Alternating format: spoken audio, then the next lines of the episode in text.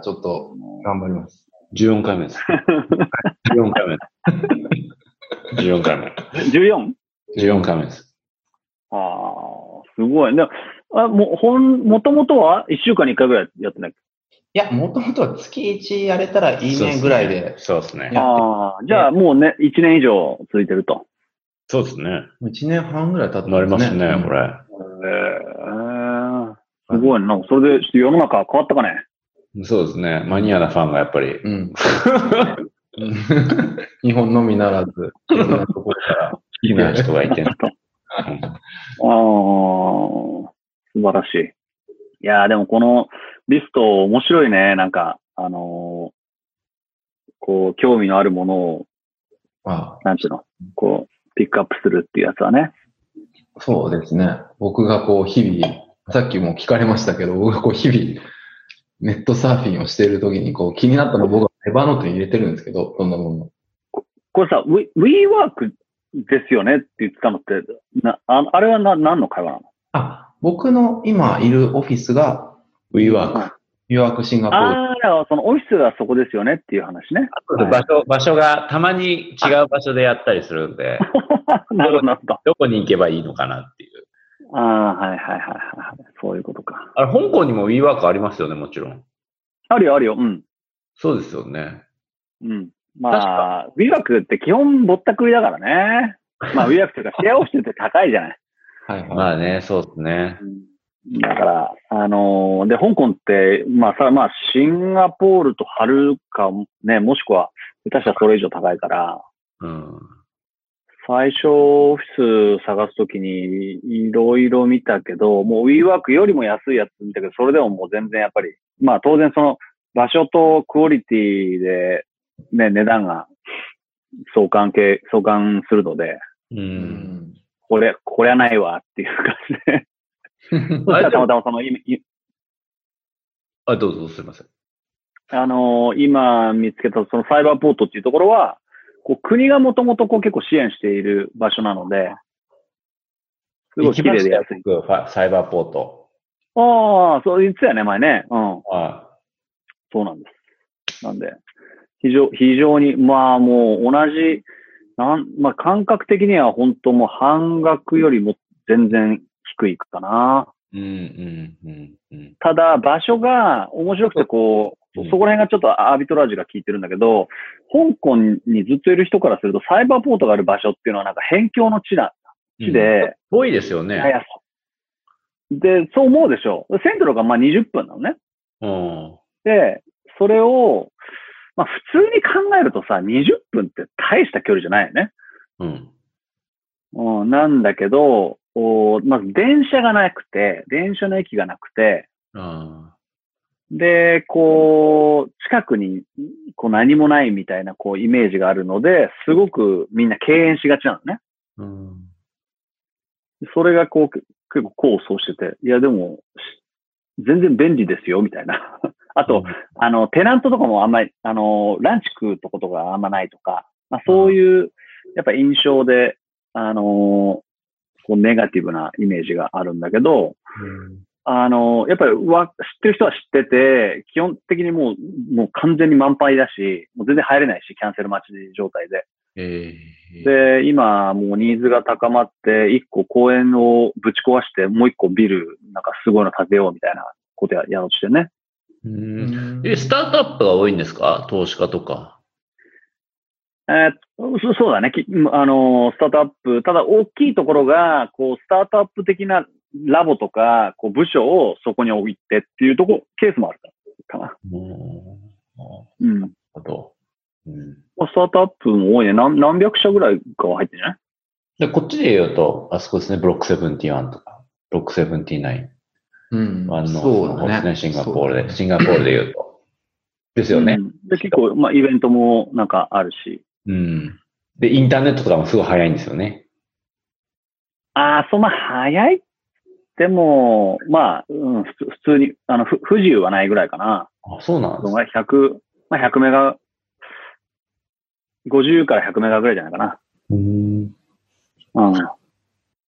なるほど。そうなんいいですまあ、ね。ぜひ、香港。近いうちにねこ。の間ね、あの、僕、たくさんの家には行ってないですけどね、ちょっと僕も行って。船でね、遊んだって言ってたでしょそうそうそうそう船で遊んだ。やったね。らふ船からそのサイバーポートは見えましたですね。おー そうね。いいっすそうだそうだ。かご家族でね。うん。あれ、よかったね。船またやりたいよね。そうですねよかったですね、船、なかなか。え、船持ってるんですか？いやいやいや もったいねえ。全然、全然なくて、あの、借りれるんですよね、船の数が多いから、あ簡単に。うん。なるほもうちょっと人数集めれれば、なんかめちゃくちゃラグジュアリーな船とかもなんかあって、えもう映画館みたいについちゃってるみたいな。そういうの借りてみたいよね。ドーンと。うん。ど。いい、楽しそうですね。いや、面白い。だそれで無人島みたいな、なんかその、だあんまりあ歩いてはいけないようなビーチにこう行ったりとか、あのージェットスキーでこうね、あ、あのー海の上で遊んだりとかできるから、あれすごいいい文化だなと思うよね。バーベキューとかね、バーベキューとか。確かにシ、シンガポールでもヨヨットを借りて、船借りては、ね、あるんじゃない？うん。うん、行ったことありますね。けどなんか海が、なんだ、あんな遠くまで行かなかったですね。もっとやっぱちっちゃい、へなんていうのかな。ー島も絶対近くにたくさんあるはずだよね、シンガポールだったら。あ、そうですね。ありますね。ウビン島とかね。うん。うん。この間結構長いこと乗りましたよね、船。あ半日ぐらいかな。あ。ねえ、うん。でもまあ結局なんか一日借りると同じ値段だからさ。あ クルクルーと。あれだから、まあ別に短くてもいいんだけどね。いはいはうん。うん。そう今日はい的な、はい。今日は、教育ですか？それとも、そうですね。今日は教脳育に科学関して。いや、脳科学はね、あの、いくらでも僕はいつでもたくさん喋れるので、はい。教育の話をしましょう。教育の話。脳科学。の脳科学もちょっとね、いろいろ聞きたいところもあるので、興味あるというかね。まあ僕は個人的に趣味的にいろいろたまに調べているものです。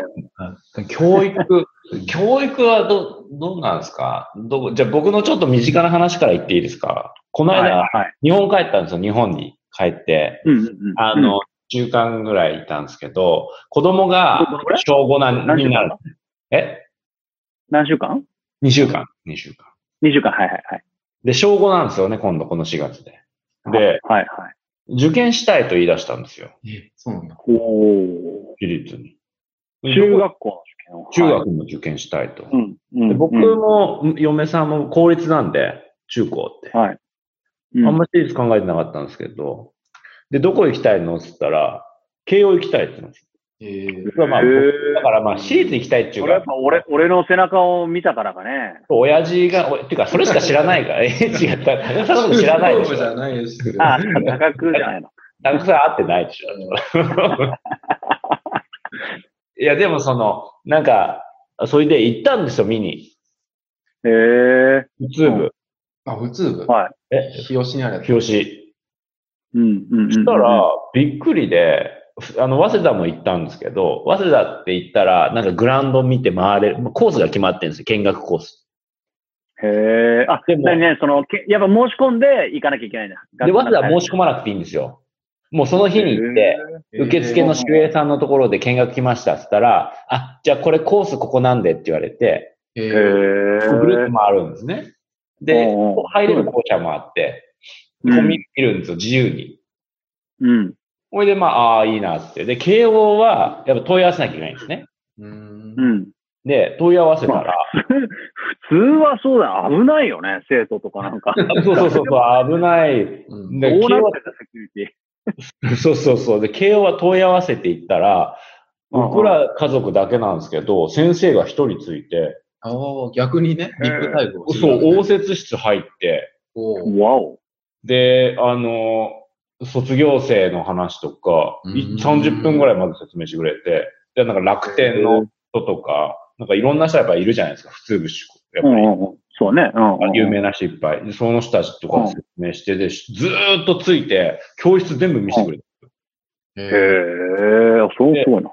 すげえなと思って。まあまあ、それがまあちょっとでもいいんですけど、うんいや、僕が今思ってるのは、私立って、私立いやいや、でもさ、それは面白い、面白いね。それすごい面白いポイントで、ま、まあ、次の話に行く前に、なそれのするモチベーションって何なのかねほら、結局さ、受験者数の方がお多いわけだからさ、うん。断るわけじゃない。か、彼らは。そ 行きたいって言ってもさ、大半の学生を断るのに、あえ、見学したいっていう時にそういうなんかおもてなしをするってなんか、おもしすごくなんか、なんでそういうことするのかなと思っちゃうんだう。ちけど、ょっと感じたのは、多分ですよ、一つの要素は、うん、海外から来る生徒さんをちょっとあ言うなるほど欲しい感じがあるみたいです。グローバル化。最初なにそこ、そこをアピールしちゃったけど、シンガポール在住なんですが、みたいなところ。シンガポールって言わなかったんですけど、あの、メールで問い合わせるときに、海外からちょっとこの日に行くんで、なるほど、なるほど。はいはい。あの、ちょっとこの日に行けますあじゃあみんながかみ、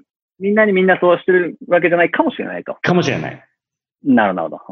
だって、多分それみんなにやったら、もう全国から僕来ちゃって大変だと思うんですよ。そうだよね。あ、なるほど。それはちょっとメイクセンスだね。あうんちょっと、で、その、話話をちゃって。も結構、こう、グローバル的な英語を話すような授業とかへえ。やるんだって、中学生で？で。えーうん。で、そういうのあるのかなと思ったんですけど、まあまあ、そ、そ、それはいいんですけど、なんかその最近、どういう、どういう、まあ日本、日本でいいのかな？日本がいいのか日本じゃないのかとか、私立がいいのか公立がいいのかとか、結局大学海外行くんだったら別に日本の教育に載せなくていいやとか、いろいろ選択肢があるじゃないですか。ましてや今シンガポールにいるし。だからその時に、私立受けるから日本に戻るのが本当にいいのかとか、すげえ考えるんですよね。で、うんいろいろこうバーって考えてたときに、じゃあ幸せになるためにはどういう教育うん。が、うん。ってっていうのは、今私立に行こうとしたらこの2年間って超受験勉強だけになるんですよね。うんうんうん。でも受験しなければ、例えばいろんな国に遊びに行くとか、他の経験ができるわけですね。英語勉強したりとか。はい、はい、はい。で、その何が子供の教育にとって必要なのかなっていうのを、最近すごく考えるようになってるんですよね。なるほど。で、あの、あ、ごめんごめん。いや、高久さんだから、高久さんも花輪さんも今海外にいるじゃないですか。で、お子さんいるから、どういうふうに考えてるんですかち、ちなみに、ちょっとそのぼ僕の考えとか、な感覚入る前に、い今、実はね、僕のその知り合いで、ん極めて似たようなケースがあって、こが子供が、あの、中学受験したいと、香港にいる方だけど、もことで、えー受験をして、お、お、あの、お母さんと子供だだけ帰った。う。で、この4月から入学、入学まさにした家族がいて、うん。うん。だからその藤田のところもその、子供からね、ちょっと受験したいなっていうのって面白いなと思っていて、うん。あのーその、僕の知り合いの方のストーリーっていうのは、か彼は、えっ、と、小学校1年生ぐらいでこっち来たのかな ?1 年生とか2年生とか。はあはあはあ。で、なので、あのーこう、まあ、ある意味、まあ、幼稚園とかそうそういうのはさ、日本なんだけど、ある意味、こう、比較的物心がついてからっていうのはずっと香港うん。ですと。で、えー、大学とかは、こう、日本の大学に行きた、い行くつもりはないうん。って。だから小学校高学年だからにしてはすごくなんかしっかりしたね、か考え方なんだけど、やっぱりまあ海外の学校だから、そういうこう、ん周りもそう話してるのかわかんないんだけどさ。で、ただ、やっぱりどっかで日本の、おーこう、あの、環境で過ごしてみたいっていうのを言っていて、だから中学で日本行きたいっていう。うん。でそれで受験したんだけど。なるで、ほど。うん。要はその、よくなんかアイデンティティがとか言うじゃない？まあね、我々基本、日本生まれ日本育ちで、今海外だけど、うん。あの、教育とかって、まあ、ほ日本だった、僕の場合そうそうで、で、逆にその、小さい頃から海外で、でも日本人の家庭でっていうと、なんかこう、アイデンティティクライシスがどっかのタイミングであって、みたいな、自分は何人なんだ、みたいなね。あそういうのところとかあったり、子供ながらにこうなんか思ったりするのかなとか、そうそう思ったんだよね。その、うん藤田のところのお子さんがこう、日本の受験したいっていうのはな、なんか、あれなのかね。その慶応大学に行きたいからっていうことなのかなそれともなんか、見ておきたいみたいな感じなのかね。なんか、本人は、うん。公立に行くと、受験をうん。公立と、あ、高校と大学でしなきゃいけないと。うん。で、中学でもし早くしっかりやって、中学に入って勉強はするんだけど、受験勉強じゃなくて、自分の好きなことにも時間使えるようになるんじゃないかと。日本うんなるほど。あの、私立に行ったら。そ大学までそのまま、あの、はい。あ、でも違う。そのままシンガポールにいたらどうなの？はいそのままずっとシンガポールにいると仮定すると、そう同じような感じなのなんかその、こう、高校受験があって、大学受験があってみたいな感じ。あ、そうです、そうです、そうですそうです。シンガポール。あ同じなんだ。なるほど。いや、なんか、自分のやりたいことに時間を使いたいと。まあ、あとは、まあ、慶応っていうのになんかちょっとあるんでしょうね。わかんないですけど、うん僕は、その感覚は。うん。でもね、いや、だから本人に、その先週言ったんですよ。いやいや、やらなかったら、今この2年間ね、いろいろ楽しいこといっぱいあるし、うんうんうんうん。海外も行けるし、野球もできるし、テレビゲームだってね、別にやったって構わないし、みたいな。本もあって読めるしって。っうんうん。ていうのもあるけど、まあ、私立受験しして、まあ、私立に行くっていうのも、まあ、見に行った後だったから、ああいう学校が、いい学校に行けるね、チャンスもあるね、みたいな話したら、いや、もう絶対もう受けたいっつって。やっぱり日本っていうことに、ちょっと憧れがあるのかな？ああ、そかあ帰りたいのかね？そうするとさ、でもさ、これ、中学受験受かっちゃいましたとなると、中高大まで俺は日本にいるぜっていう、それも、それがいいなって思ってる？それもすごくいいと思ってるってことだよね。多分そうでしょうね。まあでも大学はね、もしあれだったら受けられますもんね。まあね、もちろん。うんうん。日本では他に受けるのはどう、まあわかんないですけど、その中学校、入る中学校によるんでしょうけど、でもどう思います？今の日本の大学って結構やばいじゃないですか。うんそうねちなみに僕、まあ日本の系列の高校を知ってるけど、あの、相当やばい。いや、あの、勉強する子は1割2割だよ。遊ぶ、遊ぶでしょ？遊んじゃうね、やっぱ大学つながってるそうだよね。まあ、それはそうだよ。だって、それが、それが目的で小学校の時勉強してんだから。うん。いやでもね、うん正直ね、別に遊んでもいいんじゃねえかなと思ったりもするんですよね。あいやいや、その、だから、大学は海外でっていうのは結構頑張らないといけないあーそういうことかうんああ、はいはいはい。なるほどね。だやっぱ、確かに周りに引っ張られちゃうってのもあるかもしれないしな。うん、なるほどね。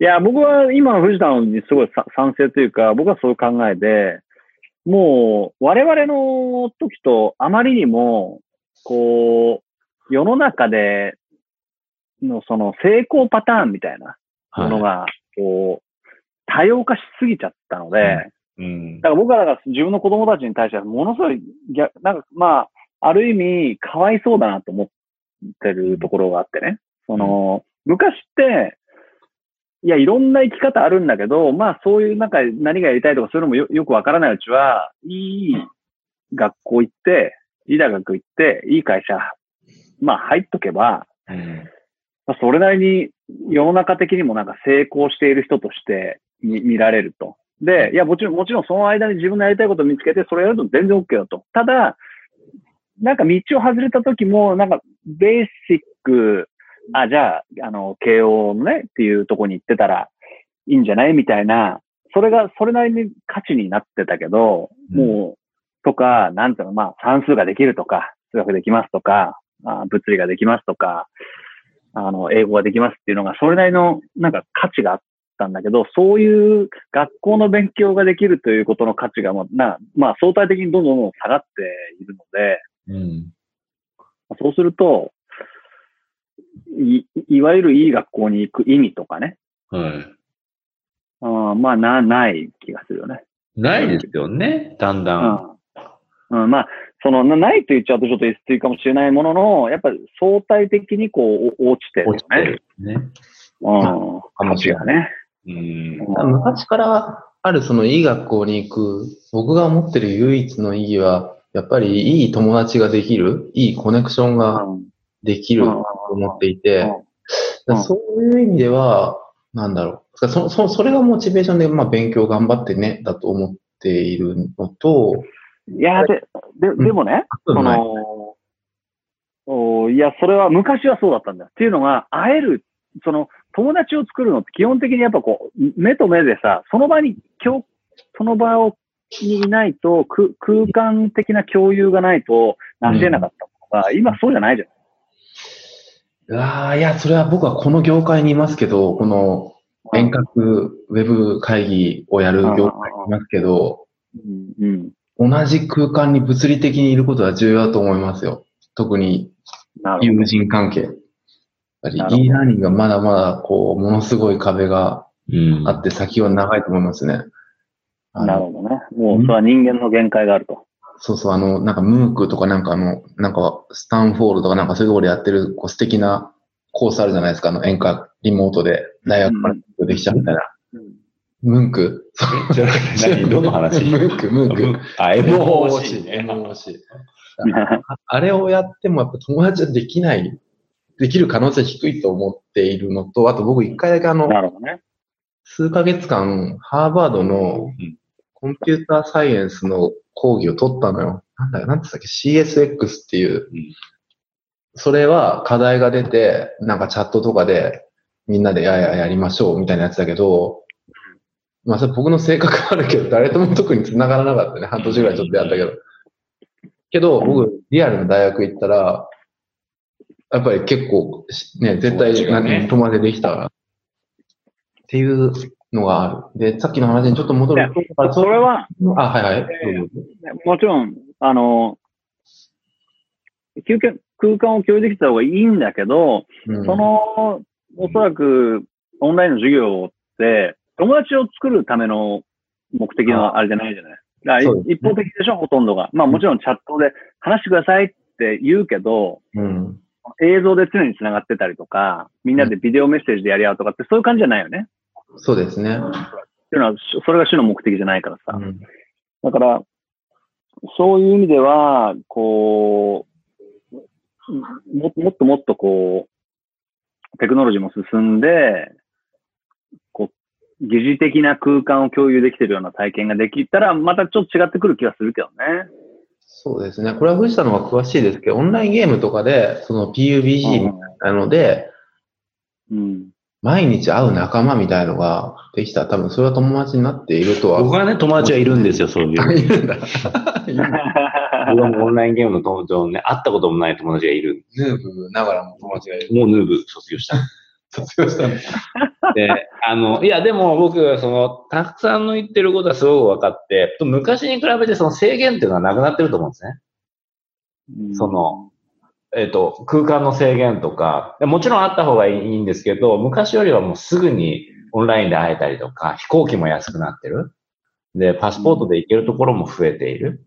だからその空間の制限も少なくなってるし、言語の制限もやっぱすごく少なくて、情報のその制限というか、情報なんて集められればいくらでもなるとか、いろんなものが可能性が増えてるから、すごいいろんなことの制限がなくなってる分自由になっていて、それだけにその成功の定義もその人それぞれになってくるじゃないですか。そうすると多分自分、人それぞれその幸せの定義と成功の定義が変わってくるから、相当自分で考えてなんか追い求めていかないと多分幸せになれない気がするんですよね。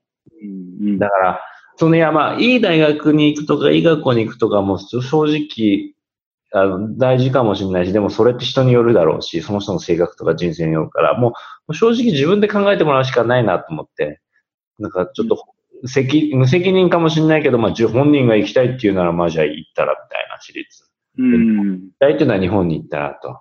でもなんか、親としては、こう選択肢を持てた方が、し不幸せな部分もあるけど、幸せな部分もあるじゃないですか。なんか、選択肢を持つっていうことに対して。うんまあ、あの、悩みは増えるんだけど。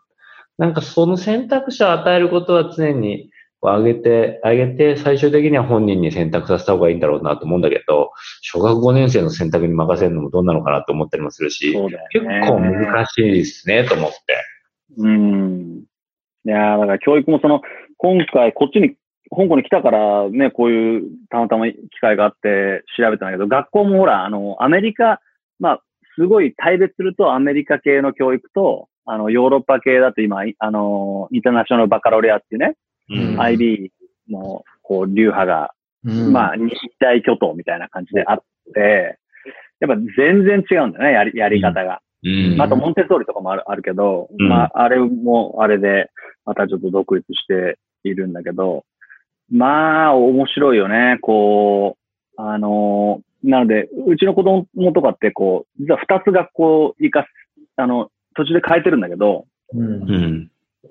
あの、ここれ面白いのは、アメリカ型の方だと、アメリカ系の学校、なんか最新、まあ、彼は言ってるから本当だと思うんだけども、もう最新のその教育理論では、もう幼少のうちは、まあ特に10歳以下とか、まあ8歳、9歳ぐらいまでは、とにかく遊ばせなきゃダメだと。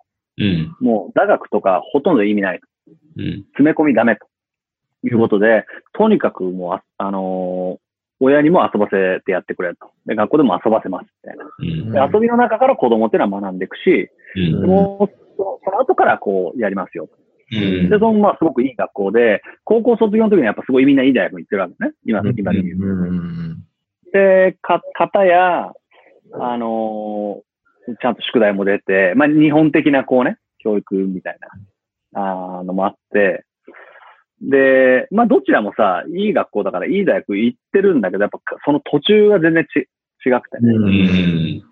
面白いなと思ってね。片やの方、そのヨーロッパ系なんですかね？そっちのきっちりやる方はどういう根拠できっちりやろうなんですかね？ああのー根拠というよりはもうトトラディションだだと思うけどね、おそらく。今までこうやって成果が出てきているとなるほど。ことだと思うけどね。あとは、あのーこう、すごく、あの思うのは、最初から、まあ、そこそこちゃんとやってる方が、モビリティ高いんだよね。うんあの、やってない、ヨヨーロッパ系からアメリカ系の方には移れるんだけど、アメリカ系からヨーロッパの系の方に移れないんだよ。そうですね。それはすごいわかる。それはなるほど何も何もやってないから、うん。本当に入った瞬間、スーパー劣等生が出来上がるみたいな。うん。いやいや、これ後で追いつくはずだったんですよ、みたいな。なんか。キャッチアップはでも、キャッチアップはできるんですよね。でも、まあ最初は結構あれだけですけど。そうあのーさ最終的な成果を見ると全然そそんな差がないから、それはあの全然問題ないと思うね。ただ、それはだと結局その同じおそらくシステムに入れておかないと、うん。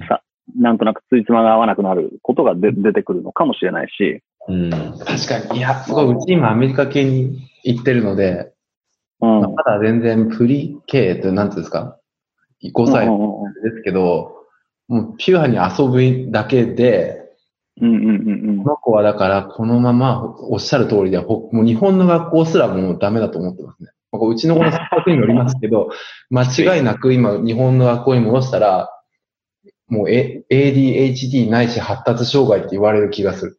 あ、そう。その、全然まあ、なんかこう、まあでも、もう本当ね、あの、例えば、まさにそのぐらいの年で、その小学校1年生、2年生の時に教室とかに行くともうすすぐ違いわかるんだけど、あの、全く、こう先生の話を聞いてなかったりとか、本当後ろ向いてってもいいし、足組んでても、なんかこう、寝寝ててもいいみたいなうん方と、方やもう、あの先生がパンパンってこう手叩くと、一応ちゃんとみんな座るって聞いてね本当になんか動物園みたいな感じみたいですね。なるほどそうだよね。うん何が、何、何がいいんでしょうね。いや、何がいいってないんだから、うん。何がいいがないんだよ。そう。何を信じるかと何を信じるか。うん結局何でもいいんですかね。まあなんか、なんだかんだ言ってなるように。結局ねそういうことになってくるわけよ。あの、だから、俺の到達した結論は、考えるだけ無駄っていう。だって、田中さんね、僕らってもう、もう高校まで公立じゃないですか、もう。あの田舎の。もう、うん。でもすごい良かった。すごい良かったじゃないですか。え？すごいそんなことない。なんで今笑ったんですか？田舎って、田舎って言うなよ。いや、すごい。あ いや、良かったですよね。うんただ、ね、あれ？声がちっちゃい。あんまり良くなかったですか？いやいや、めちゃくちゃ良かったね。僕はあの高校は僕の人生変えたよね。確実に。うん。それは何があったんですか？いい方向に変えてくれましたね。まあ、それまで、やっぱり公立って選べないじゃない？こう、地元のっていうか、その、うん家の近くのところだから、結構、その、あのーまあ、む、無茶をする学校だったので、うん。うん。荒れてたよね、やっぱね。うん。うん。だから急に、だそうそういう意味で、あの、さっき花が言ってた、あのやっぱその友達をね、こう、え選ぶというか、やっぱおな、それ、そ同じ、例えば当時でいう同じ学力ぐらいのレンジの人たちが集まったことによって、い今までバラバラだったところからなんか、こう、すごく、あのせ成長したというか、そ、そ、この、その違いを、なんか目の当たりにしたっていうのはあるよね。うん体験したね。うん。話が通じるっていうか、なんていうのかな。う。うんん。まあ、ある程度これま同じではなんか、同じ層のレベルとか会話感でできる人たちがいるから。うーん。うん。なんか会話の、うん、な、な、ななんか難しいんだけどね、こう言葉にすするのはね。それまではこうなんか、体で語り合うじゃないけど、まあ言葉では到底無理で殴り、殴るとか、蹴るとか、なんかそういう世界から、なんか言葉が、なんか通じるみたいな。あ、でも、でも僕も中学校まで公立行ってて、うん。これはやっぱり経験上すごい良かったのは、なんて言うんでしょうね。そう、そういう世界をでも肌を、肌で知ることができてるじゃないですか、僕らって。そう、そうなんだよ。それは、あの、両方しね、見見たりとか、こういうところもあってっていういろんなものを見てるって、やっぱすごい重要だと思うんだよね。うん。そうん。だその分、やっぱり今海外に行って海外の学校って、それはし、まあ心配なとこあるよね。まあおそらく日本にいてずっと私立っていうのと同じようななんか感覚で、う。なんかずっとこれっていうのもなーっていう。うんだから途中でね、やっぱ日本の学校を少し行ってみたりとかすると、じゃあ本人が好きと嫌いかは別にしてさ、もうなんか全然違うな、みたいな、なるわけじゃない。うん。そういう体験って重要だよね、おそらく。確かに。そうですね。それはさそれは価値がある気がするいいなって思いますね。いや、それね、僕一つのテーマだと思っていて、今後多分ダイバーシティを受け入れるっていうのはすげえ重要な気がするんですよね。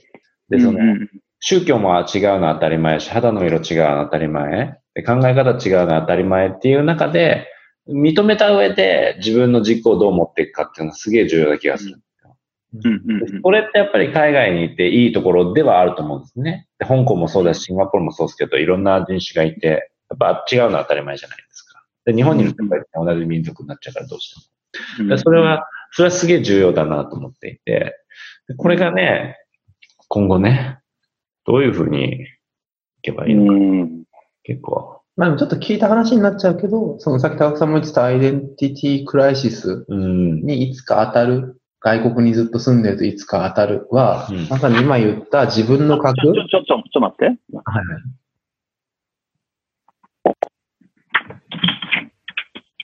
斬新。なんですか？後ろにいっぱいね、の。後ろになんか歌舞伎みたいなのがいるね。どうやって止めんだっけな、知らんって。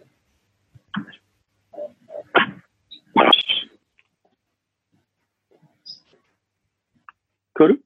はいはい、はい今日ます。今日あ、オッケーオッケー。大大丈夫です。はい。その、なんていうんですかね。自分、海外で育った子が、そのある一定の年齢になった時に、えー自分は日本人だ、自分は何々人だっていうところに気づいて、いざう、ん。そこに学校でアイデンティティを作ろうとすると、でも何も知らないみたいな。うん。うん。で、みんな日本に帰りたがるんじゃないかなっているんですよね。うんだから僕の知り合いでもやっぱりお子さんを小学校から高校までこっちの UWC。すごいいい学校があるんですけど、有名な。うん。これ高校行ったけど、でも本人の強い希望で大学は日本になって、で日本で就職してますっていう人がいて、やっぱりなんか人生のどっかで日本に戻りたいんだろうな。で、多分もう一つ、これは肌感覚からの、あれで、若者に対して日本ってすごい海外の人から人気じゃないですか。アニメとかで。うん。うんだから多分学校で、なんか、日本の文化についていっぱい聞かれると思うんですよね、オタク系のことから。うんうんうんうん。で、すごい日本に対する期待値がすごい上がってって、あ、でもやっぱ日本知らないわ、日本帰りたいっていうのが出てきている。ああ、それあるかもね。確かに。なるほど。うん。だまあそれはた、まあそう言われるとそうだなみたいな。だそれは漫画とかでもちろん、ね、取れる情報はでも外人と差がつけられないから、その外人とかってやっぱりその電電線萌えとかね、こうんシンガポールって電線ないけど、うん日本って電線があって電線が美しいみたいなやつだから、タイにいっぱいありますけどね。あ、そうか、そうね。ちょっと違う。ちょっとね。タイなんでそうそうそう。あれ、あの、あの、もうちょっと綺麗。的な、的なやつを、そう、あのね、鳥が止まってる感じのああいう感じとかってことでしょ。多分夕焼けにみたいとか、肌、そういうの肌で知ってるとかを憧れるんだと思うんだよね。でも確かに僕らは、そういうの当たり前だから、ね、あれだけど、恵まれてるっちゃ恵まれてるけど、きっと子供うんたちはそうなるんだろうなっていう。な。で、あの、二人は、娘さん、息子さん、大人、どういう大人になってもらいたいですか？あのーあーなんか本人が楽しければ、楽しい人になってほしいよね。周りを楽しくさせる人ね。うん。そう、それ、それ、僕、そう思ったんですけど、あ、そうっていうか、その、あ、花輪さんは娘さんどういう人になってる僕なんか自力で生きていける人になっててほしいね。うなんかそ、れもいい。うん、どどこでもとりあえず生きていける人の娘だったら絶対大丈夫でしょうんそうなってほしいなって感じ。う。うん。いや、なんか最近そう考えたのは、いや、会ってて、こんな楽しい人ってどういう人かな？自分が最近、大人で、会ってて、たの話してて、また会いたいなとか、一緒に仕事したいなとか、思う人ってどんな人かなってこう思思ってたんですね。その教育のことを考えたときに。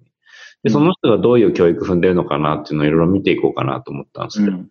うん。いかんせんその、なんかこう表現がちょっと難しいんですけど、つ逆につまんないなと思ったのは、割とこうエリートを歩いてきた人たち、うん最近そういう人たちに会う機会が多くて、割とエリート型でこう、いわゆるトップを歩いてきた人っていうのは、うん昔ちょっと前は、あ、この人たち優秀だなと思ってたんですけど、なんか最近は、あ、なんか面白くないなっていうか、なんかその、なんて言うんだろう、表現は難しいんですけど、全然面白くないなと思い始めてきて、やっぱ逆に面白い人はすごいこだわりがある人、うん。なんかすごいこだわっていて、なんか細かいことにこだわっていたり、うん。うん、で、なんか一戦ですごいプロになって、リスクも取ってやってる人たちってすげえ、やっぱり話してて面白いなとか、かっこいいなったりするとか、うん。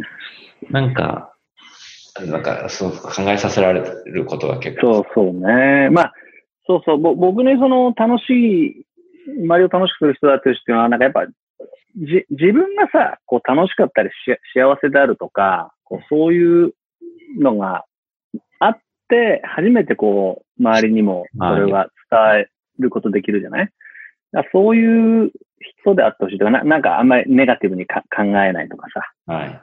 うん。あの、人をまさにその、いろんなダイバーシティがあって、いろんな人なり、こう考え方なり、いろんなものを認めて、うん。そその上でね、こう、発言ができるとか、うん。まあ、そういう、だから別になんか勉、それってさ、あの、ハードル、まあ、低いようで高いというか、別に勉強ができる必要もないし、なければ、ね、いい大学行っても全くないんだけども、でも、逆にやっぱクエスチョンとしては、そどどうやったらでもそういう人になれるのかな、なれるかってことですよね。うん。そううん。そう。なんですよ。そう。でも今の話、そう、今の話結構レベル高くて、ハードル高くて、その自分がちゃんと幸せになってる、この、すごい将来どうなるかよくわからない時代で、ちゃんと幸せなポジションに、を見つけてそこに行けるって相当能力高いと思うんですよね、これから。その、なんていうのかな。まあでも、うん、あの、そうかもしれないけど、一方、誰にも、自分が決める基準じゃない？うん。ああ、なるほど。なんかこ、こ、この線に何でもいいんだけど、まあ、それは経済的なのか、学学校なのか何でもいいけど、これ以上じゃないとね、幸せで、これ以上以下だとダメだとかっていうのってないって全部自分で決めれちゃうから、それって。なるほど。何も持ってなくても、あの、幸せってね、別に本人が思思えれば幸せなわけだから、そこを、いや、でもそれは確かに難しいんだけどね、そういうふうに思うのが。だから、ただ、お、おし、あそれって教わってできるもんじゃないよね、なかなかね。そうなんですよね。ないですね。そうなんです。だから、こういうまあところにしかない気が僕はするんですよね。あの、そそのね、そうあ、ごめんなさいね。僕の、僕の中での、ちょっと次はね、さっきさっきの話に戻って、僕、これに関して自分の説にちょっとこだわっちゃってますけど、うんあの、これはに、なんつうかな。今もう勉強ができるは確かにあんま意味なくなってきていて、ささっと調べたら大体出てきますと。で、その中で優秀な人ってよくわからないけども、ちょっとさっきのその一つのことにすごい興味を持っている人とかうん。って結構特殊な能力だなと思っていて、で、それを親はそういうふうに育ってほしいなと思っていろいろ言うと思うんですけど、多分うん。聞かなくて、そういうふうに直接そういうことを言ったら全然言うことを聞かなくて、逆にね、言っちゃうからね。でそれをすごく優秀、いい親はうまいことこう、好奇心をまあるようなものをいろいろ周りに置いて誘導してやるんですけど、それもなかなか難しいなと僕は体験上思っていて、一番自分の人生を振り返って、自分が変わった瞬間ってやっぱり、あの、優秀な人、自分からしたこの人たち素敵だなっていう集団に属して、あ、こうなれたらいいな、みたいなうん。ことを自分が思ってそっちに向かってなんか自発的に動くので、変わるうんみたいな。そういうのは結構僕は大きいなと思っていて、あの、だからやっぱ周りが重要だと。そう、っていうのは僕の理論、理論というか僕の方針ですね。だからいいとこになる。そうですよそういう意味でのいいとこに行きなよっていう感じにしたい。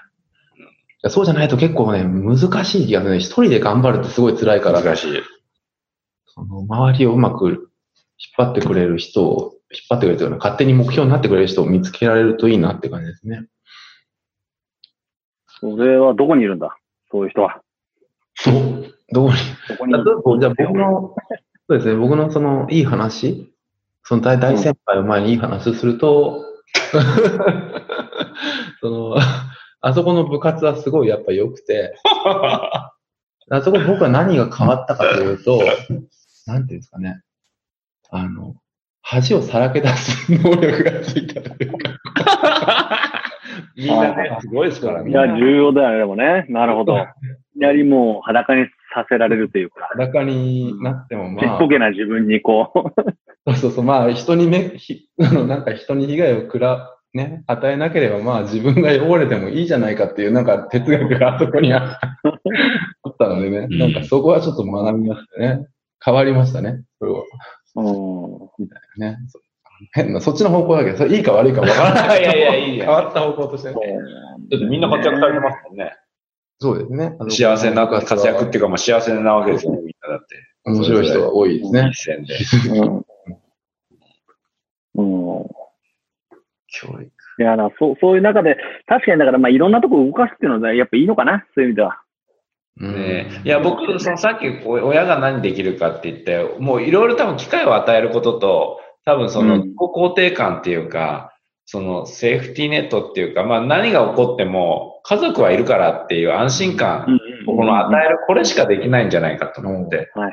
うん。で別に失敗してもいいよと。だだから僕その、あの、ダイバーシティにも関わるんですけど、世界観を広く持つっていうのは重要だと思っていて、例えば、なんか、た例えばですけど、日本でもそうですけど、日本の中の例えば地方。で、この地方にしか自分の世界がないって思っちゃうと、一回失敗すると、うん次にあるっていうことに気づけないだと思うんですよ。うん。で、これで失敗しちゃうと私の人生終わっちゃうって感じてしまう人って本当に多いと思うんで、多分。地方に。うん。でも、例えばその、じゃあ地方じゃなくて、こっちの他の県に移ることできるよとか、東京行けばなんか他の機会があるかも、友達があるかもしれない、じゃあ埼玉に行けばあるかもしれない、北海道に行けばあるかもしれないみたいなことって思えれば、ここで失敗してもそっちに行けばいいじゃんって思えることって結構重要だと思うんですよ。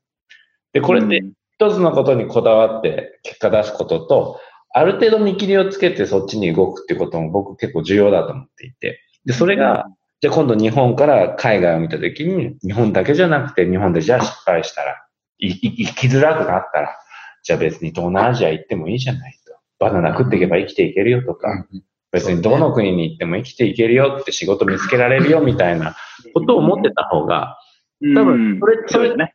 一つのセーフティーネットだと思うんですよね。心の。うん。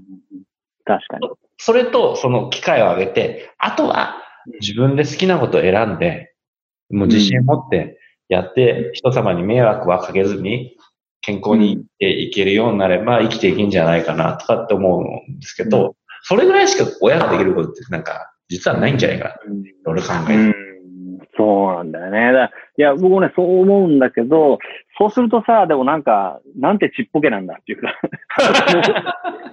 もうちょっとレールしけねえかなみたいなね。まあ人間欲張りなもんでね。そうですね。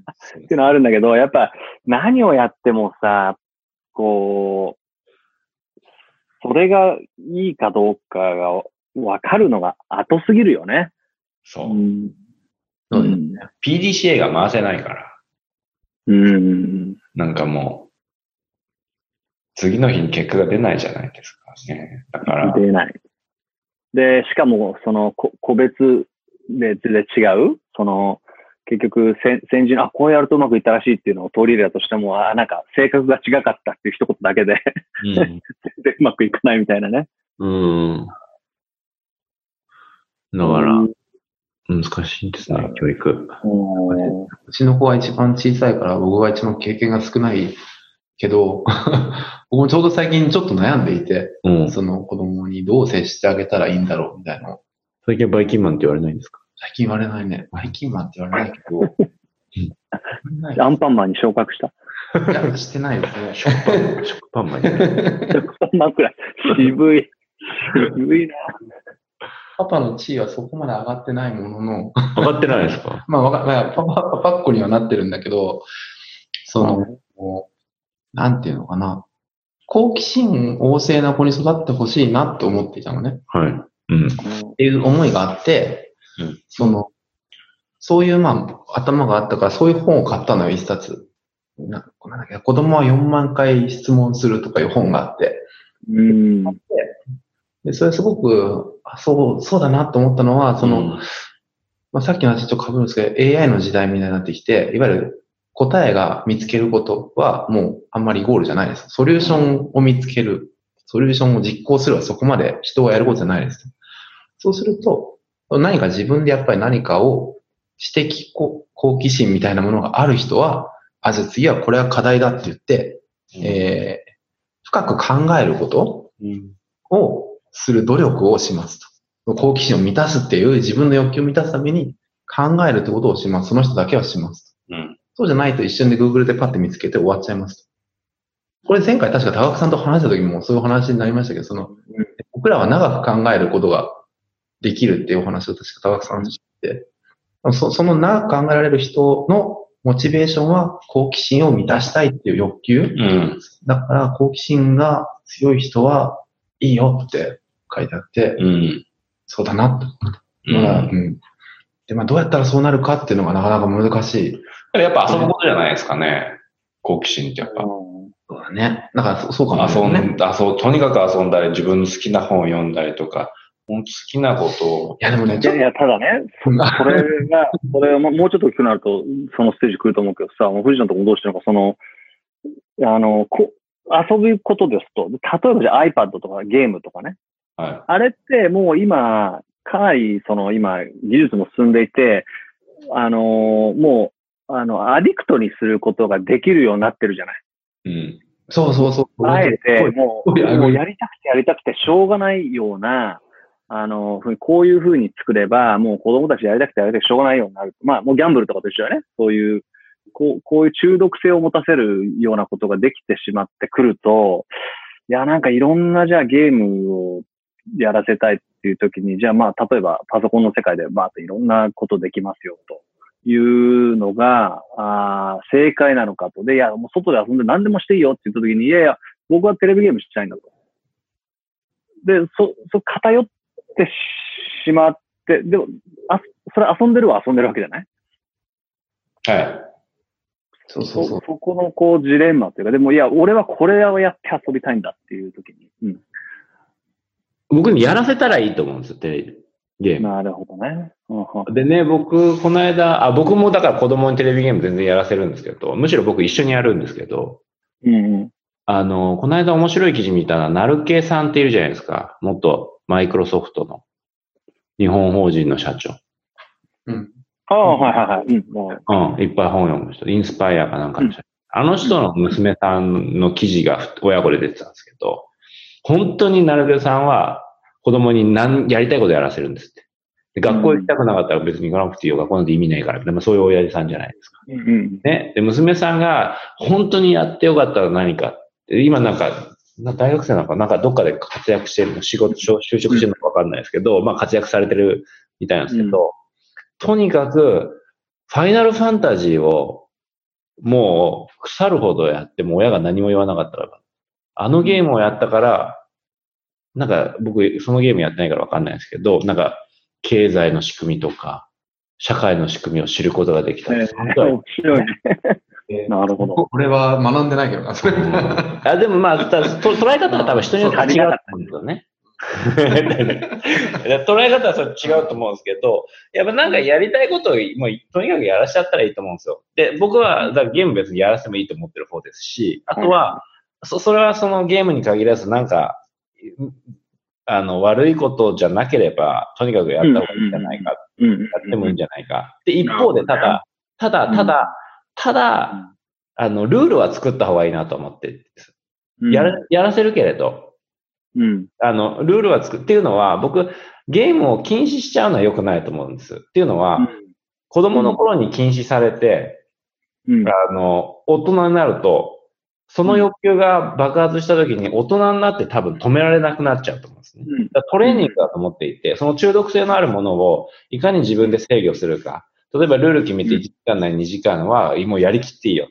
それでやめるっていう癖をつければ、例えばタバコなのか、ギャンブルなのか大人になった時に自分で制御するっていうトレーニングっていうのは重要だと思っていて。うん。で、なんかそれって多分、あの、や、それをやってこないでずっと制御された人が結構大人になって、そのずっと大人になってゲームにはまっちゃうとか、なんかそううん。そういうのってケースとしてあると思うんですよね。だから、ちょっとそのバランスなんですけど、まあ、やりたいこととりあえずやらせた方がいいんじゃない、うん。一方でそ、えーっていうのもいいと思うし、一方でまあ僕はバランスをとって割と制限を持った中で、あの、や、や、あの、やり、やるべきこととかなんか設定した中で自分で決めてやってね、ルールを決めてやってねっていうふうにはしてますけど。うん。うん。うん。確かにその自分でルールを決めさせるっていうのはいいかもしれないね。はい。そのね、うん。人から与えられた感じじゃなくてね。はい。ルールを守れる子に育てるやり方を教えてほしい。あ、ルールじゃないんですよ。あの、ルールをね、こっちがそう、今、たくさんが言ったのが結構肝で、人から与えられたルールに乗ってるとダメなんですよ、多分。いや、そう、つまんない人間だ。うん。それって多分、ただ単に。今までのルールに乗ってるから、自分で決めさせるんですよ。何が、うん何が悪くて何がいいと思うっていうみたいなのを、最初わかんないんですけど、でもなんか、なんとなくあるんでしょうね。じゃあやっぱり、いやそう。2, 時間かなとかっつって、本当は1時間なんだけど、2時間かなって言われたら、我慢してじゃあ、じゃないの ?2 時間やったら。いや、例えばうちの子とかは、ちょっとあれだけど、じゃああと1個見、もう遅いから、じゃあもうやめようねっつって、じゃああと2個見たらやめるっつって、あと2個見て、じゃあ2個見終わったねって言うと、ラスト3って言い出すわけ。いやいやいや、増えてるよね。。それはだから、貪欲でね。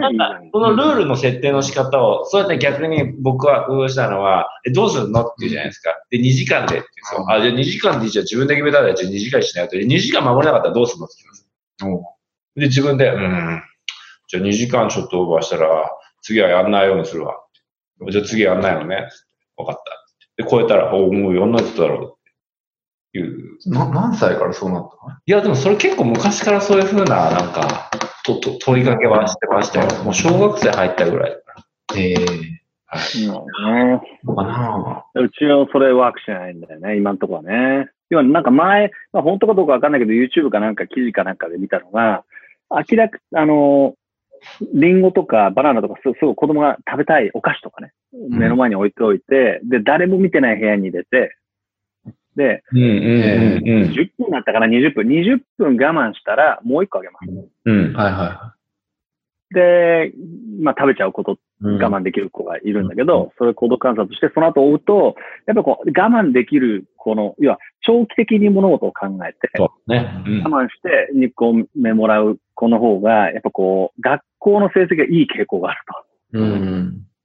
で、か、まあ考えてみると確かにその、それはまあ、たし、そうなんだろうなと思うじゃない？こう中中長期的にこう物事を考えられるからね。自制心もあだからそれが全くできない子供の場合はどうしたらいいんだっていう。まあうちのケースね。うん。でもとこね、ややっぱり食べちゃう。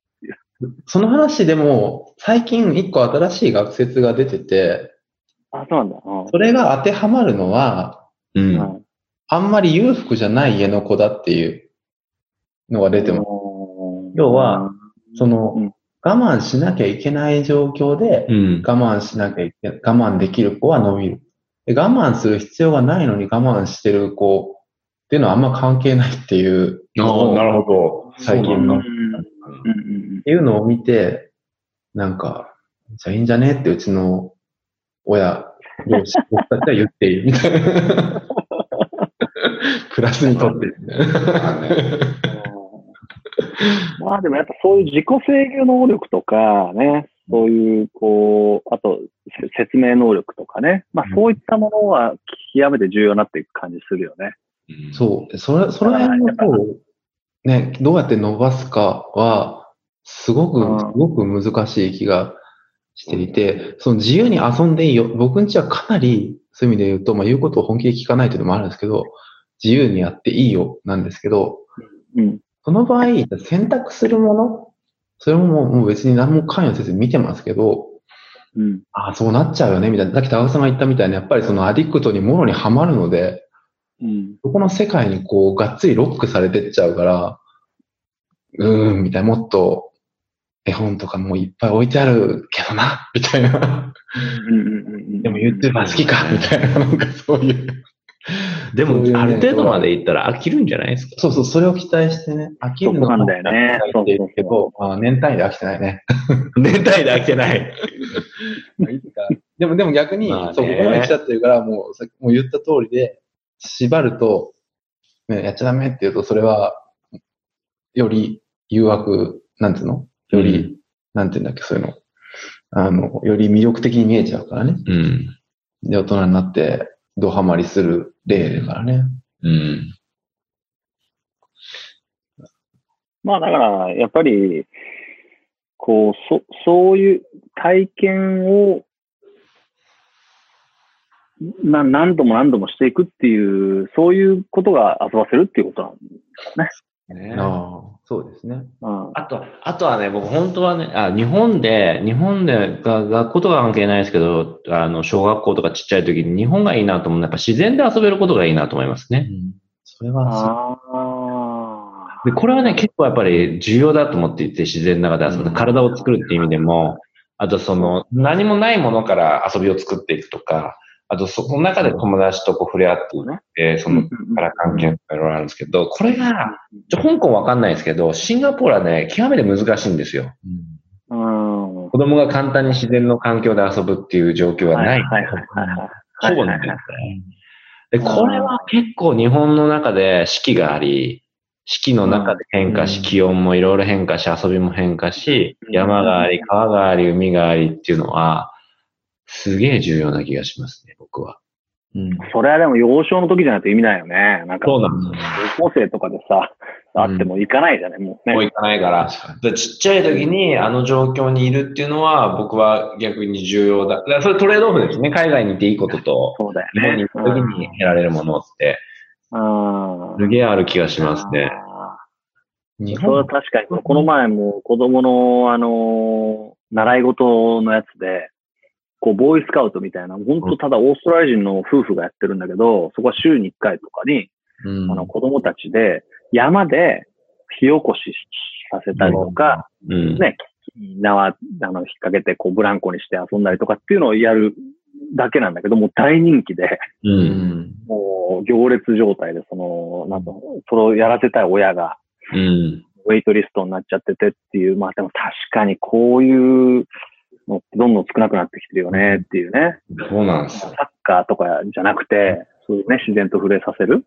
ううん。ん。そうですね。うん未だに覚えてます。小学校の時になんか、学校の、学校のじゃないですね。なんか児童館かなんかでみんなでこう、川とか行って、こう石積んで、かまど作って、みたいなね。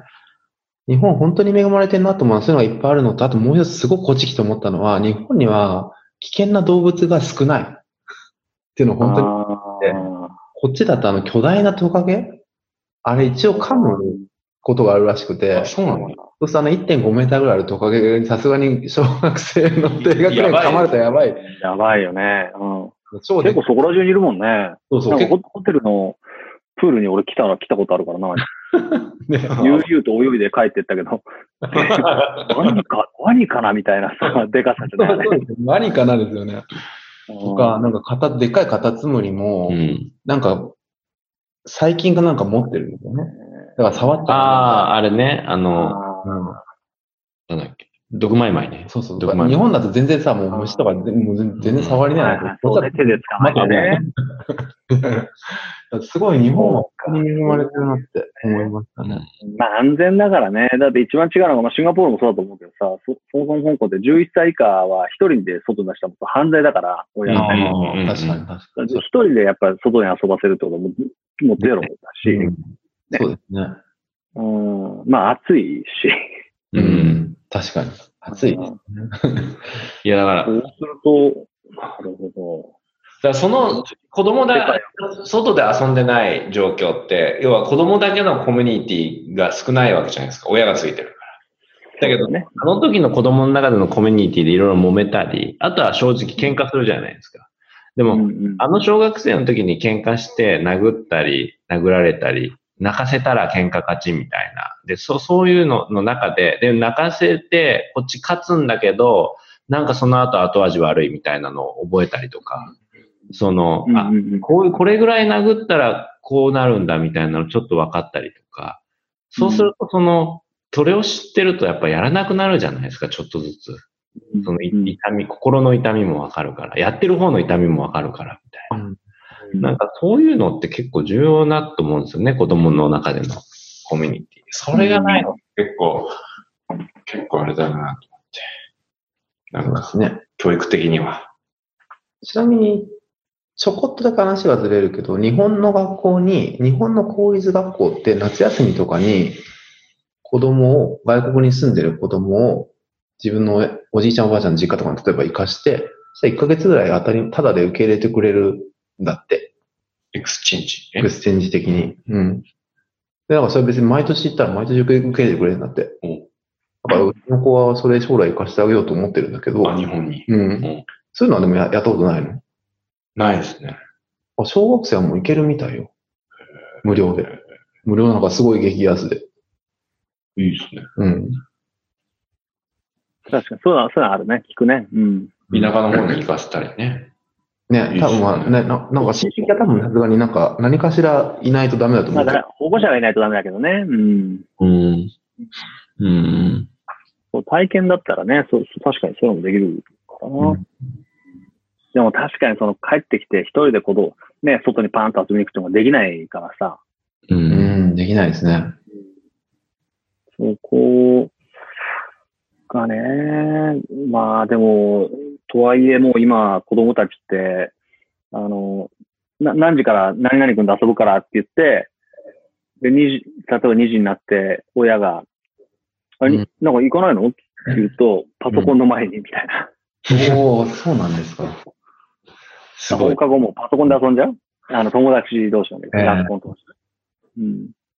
確かにね。で、それでみんなで一緒のゲームにせーので入って遊んで、みたいな。それできちゃうからね。そういう感じになっちゃってますようね。ん。うん。確かにね。まあ、そらそうれん。だけどな。うちの甥っ子はもう、まあもう高校生なのかな？やっぱうちの姉が言ってたのは、その友達が家に遊びに来ると、昔みたいに。で、そこまでは昔通りなんだけど、おばさん、うん Wi-Fi のパスワード何ですかって言われるって言ってて、あ みんなでなんかスマホやってるみたいな。そうだよね。で、みんなで画面見てね、やるみたいな。何なんだろこれはもうありがちなあれだろうな。うん。まあでも、それがもっと進んだ、出たってったら、やっぱり、やっぱり行く必要なくなるよね。うんそうですね。家で、確かに。うんまあ、そして外国だったら確かに本当に出れないんだったら家でっていうのは、まあ、うん合理的ですね。うん。